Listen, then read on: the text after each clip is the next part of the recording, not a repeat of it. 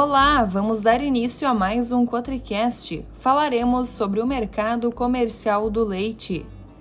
Com as condições de luminosidade, temperatura e umidade favoráveis, a oferta de forragem melhorou significativamente, ajudando a elevar a produtividade e diminuindo os custos de produção do leite.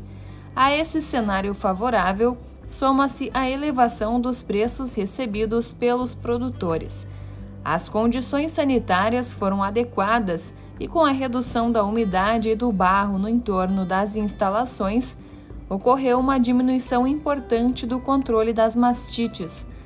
Na regional da Emater RS Ascar de Bagé, a produção de leite ainda se encontra em patamares inferiores na comparação com o mesmo período de anos anteriores devido ao clima adverso para o desenvolvimento das pastagens cultivadas de inverno, além da menor disponibilidade de feno e silagem decorrente da estiagem do último verão.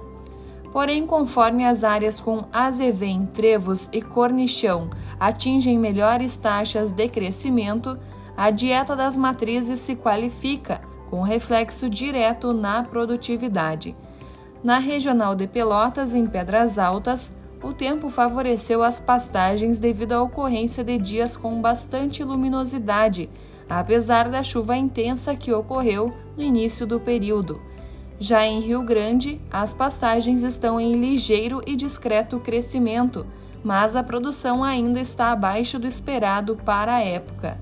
Em Pelotas, alguns produtores já planejam o plantio do milho no cedo para silagem.